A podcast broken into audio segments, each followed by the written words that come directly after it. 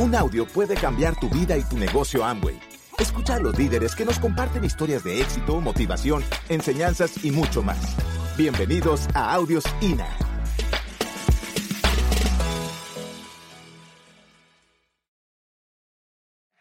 Familia, yo quiero que en esta parte se relajen porque regularmente uno cuando viene a la convención y viene parte de, de hablar de técnica, pues uno como que está pendiente, ay que no se me escape nada, porque si le, no le copio la respiración, pues posiblemente me dilato cinco años para llegar a diamante.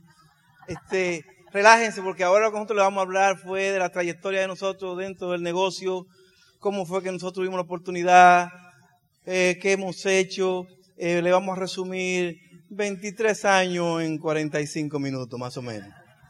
Así que vamos a hacer un, un, un consomé, vamos a hacer un extracto, un zumo para cada uno de ustedes, posiblemente alguno de ustedes se identifiquen con nosotros. ¿Quién es inmigrante aquí en Argentina? ¿Quién viene de otro país? ¿Quién no es argentino aquí? ¿Quién no es chileno? Ahora va mano. ¿Quién no es uruguayo? Más va. Pues mire familia, yo le voy a decir algo. No importa que seamos inmigrantes o nacionales. Cada uno de nosotros tenemos un deseo ardiente interno de querer progresar y echar para adelante. Eso que dicen que los nacionales son unos vagos, eso es mentira. Y que los y que, y, que los inmigrantes son los que aprovechan oportunidades también es mentira. Hay inmigrantes que no aprovechan oportunidades y hay nacionales que tampoco la aprovechan. Hay nacionales que sí la aprovechan y hay inmigrantes que también la aprovechan. Así que vamos a hablar a las personas que sí quieren aprovechar la oportunidad y que no importa la, la nacionalidad que sea, tú sabes que tiene algo interno que es lo que te va a hacer correr. Ok, yo soy el segundo de siete hermanos. Eh, fui el único que fue a la universidad, fui el único que se graduó, fui el primero que se casó, fui el que le di la primera nieta a mi papá y mi mamá. O sea, yo fui el primero en muchas cosas. También fui el primero en fracasar. Pero cuando yo me graduó en psicología, fue ahí cerquitica en los trámites que mis padres me estaban haciendo para emigrar. O sea, posiblemente muchos de ustedes se van a identificar conmigo. Yo, yo tengo unos padres que fueron excelentes, trabajadores, fajadores, son soñadores, pero fueron de esos padres que siempre se preocupaban por los hijos solamente por darle comida. Eso de tú, tu papá darte un abrazo, decirte te quiero, o decirte mi hijo yo estoy contigo, o darte una, una palabra de aliento, eso no existía. No era que no me quería, sino que a él nunca le enseñaron eso. O sea, Posiblemente si yo no hubiese entrado a este negocio, yo hubiera sido un espejo de mi padre, porque yo iba en ese camino. Gracias a Dios que amo y me rescató.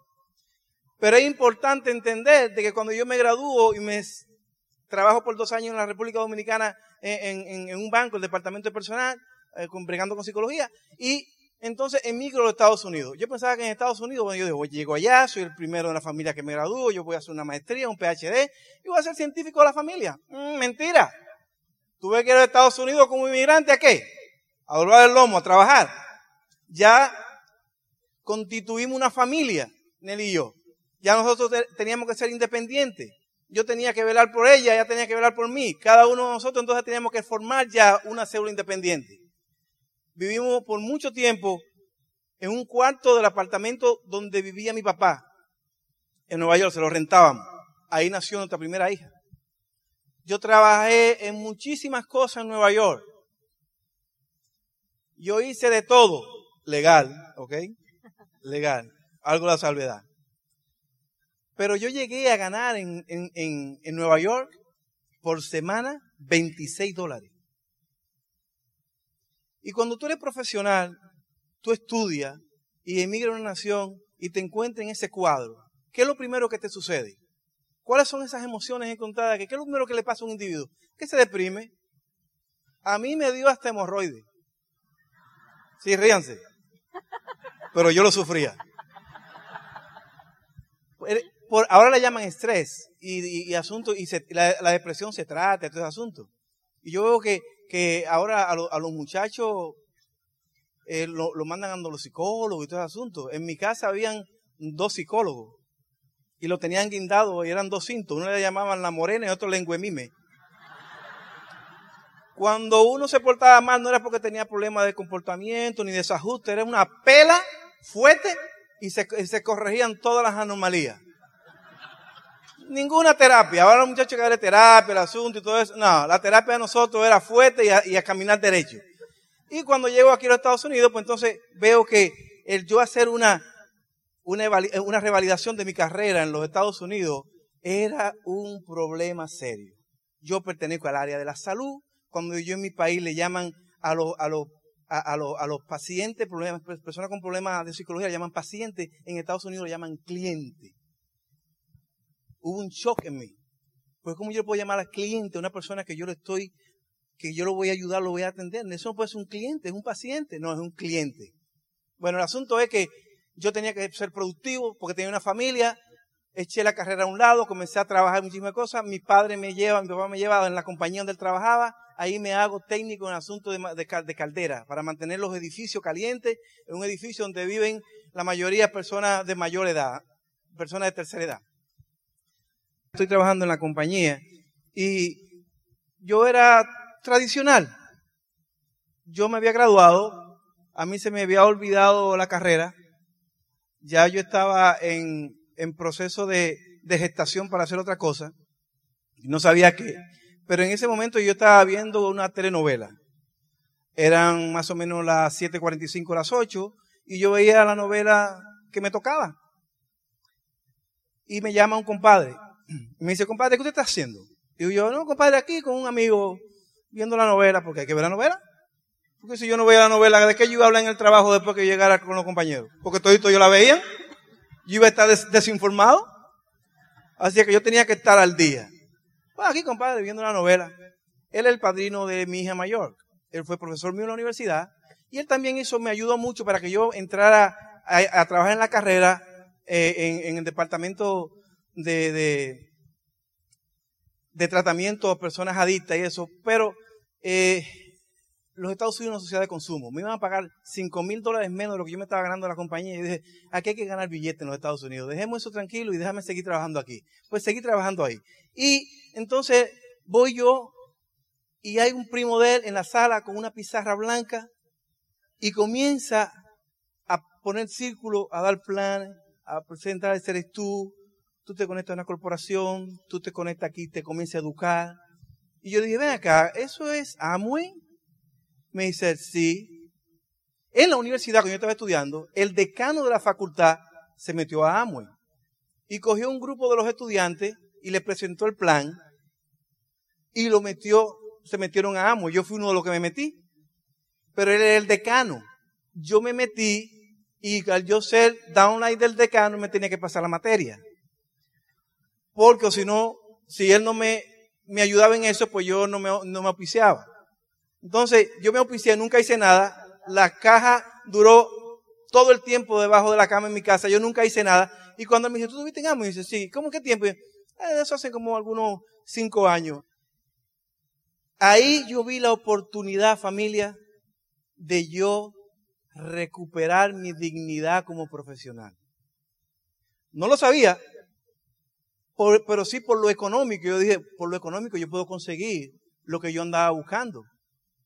Y yo dije, bueno, aquí yo, si yo puedo generar eso que se, eso que se dice ahí, pues yo puedo entonces seguir estudiando ya sin ningún problema. Yo puedo hacer las extensiones de la carrera que yo quisiera hacer, mis especialidades, no hay ningún problema porque ya yo tengo el dinero.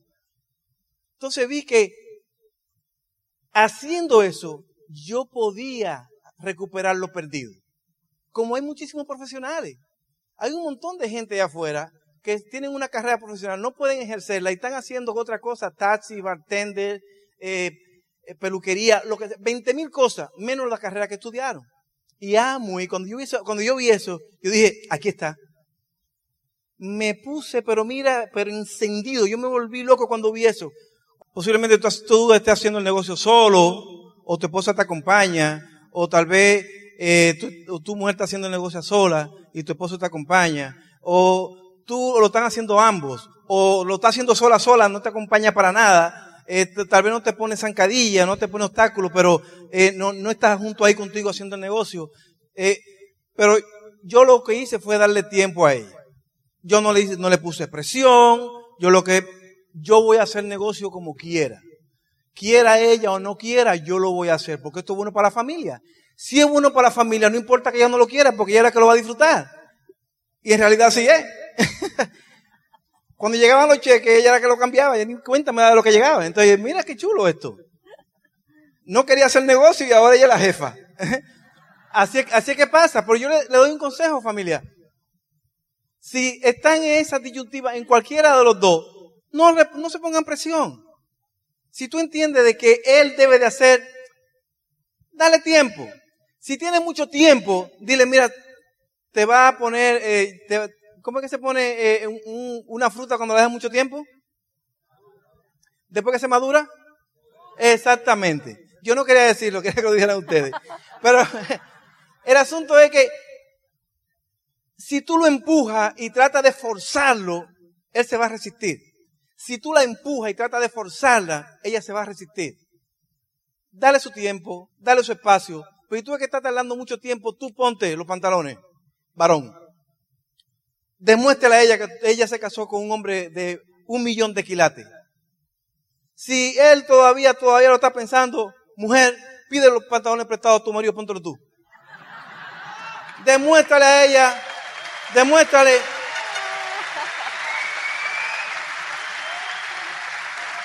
Le dice, le dice, papi, préstame los pantalones, quédate con los calzoncillos, pues yo voy a hacer este negocio. Y arranca tú ya el negocio. Que por, en la historia de Amway, en la historia de Amway, familia, cuando la mujer se decide hacer negocio, el negocio se hace. Cuando después que la mujer se decide hacer el negocio, que se hace? Entonces el hombre quiere que venía a comandar quiere comenzar, y, hablan lindísimo los hombres, nosotros los hombres hablamos chulísimo, nos conectamos de una vez porque siempre estábamos en eso, lo único que no poníamos acción. Pero después que el asunto se resolvió, vamos a echarle ganas. Y ahí es bueno porque entonces ahí se van diamantes. Eso es lo bueno. Cuando aquí se usan los bueyes, cuando dos bueyes están arando hacia la misma, hacia la misma dirección, es bueno, ¿verdad que sí? Pero cuando tú no lo amarras bien, que uno ala para la derecha, otro para la izquierda, ¿qué problema hay, eh? Así es que mejor aramos con un solo buey y sabemos que va a trabajar directo y no tratemos de amarrar dos para que no se vaya uno para la derecha y otro para la izquierda. Si tú, te, si ves que te, te va a ser muy difícil o va a ser cuesta arriba traer a tu pareja dentro del negocio, déjalo tranquilo, cualquiera de los dos lados, varón o hembra, déjalo tranquilo. Haz tú el negocio. Porque como quiera, los dos están en el contrato y los dos van a disfrutar. Si eres tu mujer, hazlo. Si eres tu hombre, hazlo. Porque es por la familia. No es por más nadie, es por la familia y vale la pena. Así que cuando nosotros vimos el negocio, que ya nos comprometimos, que ya nadie se enroló en el asunto, era mucho más fácil. Ya entonces el, Esmeralda de nosotros, que está en Puerto Rico, nos llamó y nos dijo, ¿usted está en serio en esto? Claro que sí que estamos en serio. Iván Morales ya había oído de que había una pareja comprometida también en Nueva York que era eh, eh, eh, Víctor Rivera, era frontal de Iván Morales, y entonces se puso en contacto con nosotros Víctor Rivera, le habló de nosotros, Iván Morales, Iván Morales viaja a Nueva York y nos agarra a nosotros y nos asesora personalmente. Y Iván Morales vino y se metió allá en Nueva York, se metió ahí a darle, a darle, a darle, y nosotros rompimos 25%. Nunca, nunca, nunca pare de trabajar la profundidad. Nunca. Tú nunca sabes a quién te ven, qué diamante te va a encontrar trabajando la profundidad. Así que cuando Nelly entonces se enrola y que ya pasa por el proceso y que comenzamos a correr y que Iván Morales nos daba las asesorías y familia, miren, cuando Iván Morales tenía una fe tan grande en ese grupo de Nueva York, que él se mudó para Nueva York. Él compró una casa en Nueva York. Y nosotros, lo que se llama obedecer al líder. Y obedecer al líder no es que tú seas sumiso. No es que tú seas una marioneta. Obedecer al líder es que lo que sea congruente y tú entiendas que sea correcto y que no te vas a desviar, tú lo hagas. Que no lo cuestiones. Porque a veces nosotros cuestionamos hasta las respiraciones. Iván Morales nos llamaba a nosotros a las 2 de la mañana. Tenemos una reunión ahora de líderes aquí en mi casa. A las 2 de la mañana, en invierno. ¿Quién decía que no? Ahí se aparecía todo el mundo en pijama, en, pantufla, con coat, con gorro, con todo, porque el líder llamó. Ahora el negocio es muy sui. Ahora le faltan hasta el respeto al diamante. El diamante llama para una reunión y, el, platino dice, no, yo tengo una reunión con mi grupo aquí. O el, diamante llama para una, una actividad importante de la organización y el platino o el platino fundador o posiblemente la esmeralda, no que la haga él, que yo hago mi reunión con mi grupo. Tú no tienes ningún grupo. Tú eres platino. El negocio comienza de ti hacia abajo. Pero el frontal tuyo, el negocio de él comienza de él hacia abajo, entonces tú no tienes nada. Si tú tienes seis frontales y los seis frontales, su negocio comienza de él hacia abajo. Entonces, yo, con esos seis frontales que tengo como diamante, pues yo no tengo nada. ¿Qué es lo que yo tengo? La capacidad de yo comunicar y de entender de que ellos son unos seres humanos y que ellos sí merecen el respeto mío hacia ellos. Y así ellos me lo van a dar hacia mí. Pero a veces, a veces, eso no es recíproco. A veces eso no es recíproco y es por la intolerancia y posiblemente también por el ego y es también por un montón de condiciones que todavía nosotros no hacemos lo correcto.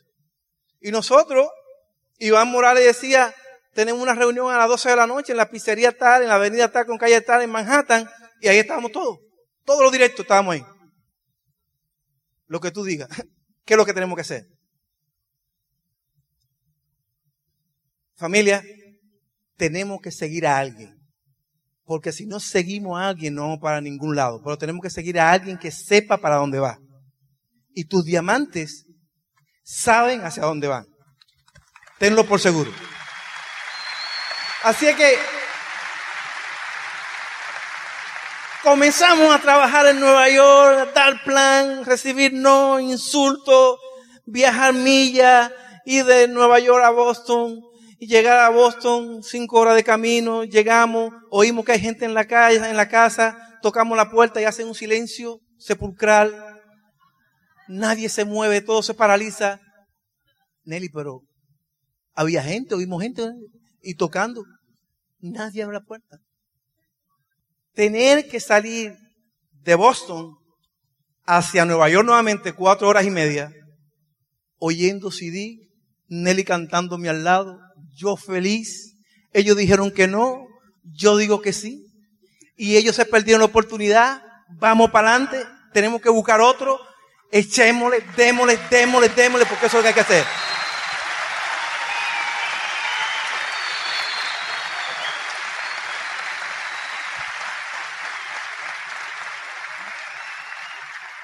Yo sé que en Chile, Uruguay y Argentina no pasa eso. O tú das un material de seguimiento, lo da envuelto, da un CD envuelto completo y se lo da de seguimiento y te lo devuelven y dicen que lo oyeron. Te lo dan completo, envuelto de nuevo y te dicen, ¿cómo estuvo? Fantástico, mi campeón. Estuvo buenísimo. Yo, bueno, este es un mago, lo lee sin destaparlo, lo escucha sin destaparlo. Pero ¿qué es lo que te hace a ti seguir en el camino? ¿Qué es lo que te hace a ti seguir la ruta y no devolverte? O no desviarte. Es que tú tienes ya identificado lo que tú quieres. Nosotros teníamos claro que lo que yo quería era que Nelly llegara a la casa y criara a mis hijas. Que las hijas mías no siguieran tener que levantarse por la mañana temprano para seguir, llevarla en el frío y regresar en el frío. Y que, eh, eh, mire familia, hasta que tú no descubras eso, tú todavía no tengas el negocio. Cuando tú descubras que eso que te duele, que de verdad te duele, que si tú llora, grita y comienza y hace lo que tenga que hacer, no importa qué, que si tiene que dormir solamente dos horas en la noche porque tiene que ir a trabajar, lo hace. Que si no tiene que comer y Nelly tenía que irme dándome la comida en el carro, yo manejando y dándome la comida, vámonos para allá. Son dos horas de, son, son dos horas de camino y tenemos que salir temprano porque el tráfico, cruzar de Queen a, cruzar Manhattan para ir a New Jersey a dar un plan, tú te coges hora y media en la hora pico. Hay que salir en la hora pico, pero tú tienes que llegar a tiempo a dar el plan. Amigo, yo no sé qué es lo que te va a mover a ti. A nosotros sí nos movió eso. Y nosotros tuvimos todas esas adversidades. Tuvimos condiciones y situaciones cuando fuimos a nuestra primera convención. Yo felicito a los que están aquí en su primera convención. ¿Quién está aquí en su primera convención? Pónganse de pie. Su primera convención, pónganse de pie. Pónganse de pie. Pónganse de pie. Fuerte aplauso para ustedes.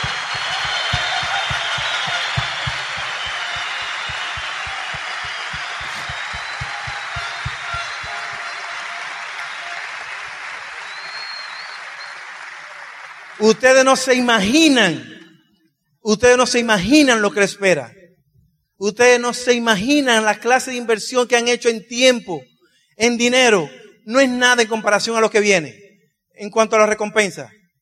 No pongan excusas por tiempo ni por distancia. No digas que yo tengo tanto tiempo. Olvídate del tiempo. Comienza a hacer negocio. Si él y yo hubiésemos contado el tiempo, no hubiésemos rajado. Pero nosotros le prometimos a Iván Morales que nosotros teníamos un sueño claro y que esto lo hacíamos, no importa qué, y que esto era de por vida y que de aquí no nos sacaba nadie, no importaba la situación. Y calificamos diamante. Gracias por escucharnos. Te esperamos en el siguiente Audio INA.